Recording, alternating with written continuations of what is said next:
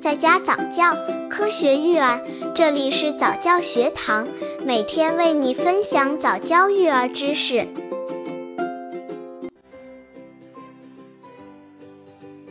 三十一，宝宝吃母乳拉稀是怎么回事？吃母乳拉稀的症状。有些宝宝吃母乳后竟然会出现拉稀的情况。母乳喂养的宝宝虽然排便比较频繁，但是如果大便是柔软有形状的，这是正常的，不需要多余的担心。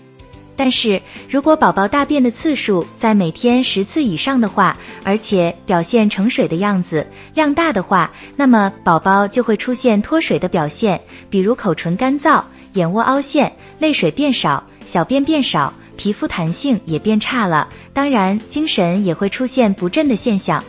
油性的大便说明妈妈或者宝宝的饮食中脂肪太多了，绿色的大便就代表喂养的不足，黑色的则有可能是肠胃上不出血或者服用治疗贫血的药物而引起的。刚接触早教育儿的父母，可以到公众号早教学堂获取早教育儿课程，让宝宝在家早教，科学育儿。宝宝吃母乳拉稀的症状，宝宝吃母乳拉稀的宝宝大便异常频繁，次数逐次增多，一般每天大便三至七次，而且大便水分多，呈泡沫稀水样，还带有特殊的酸臭味，